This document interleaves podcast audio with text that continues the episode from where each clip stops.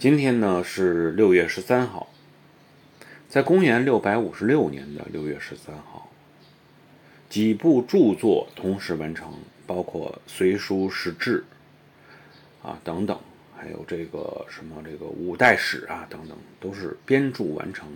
由谁来组织编著的呢？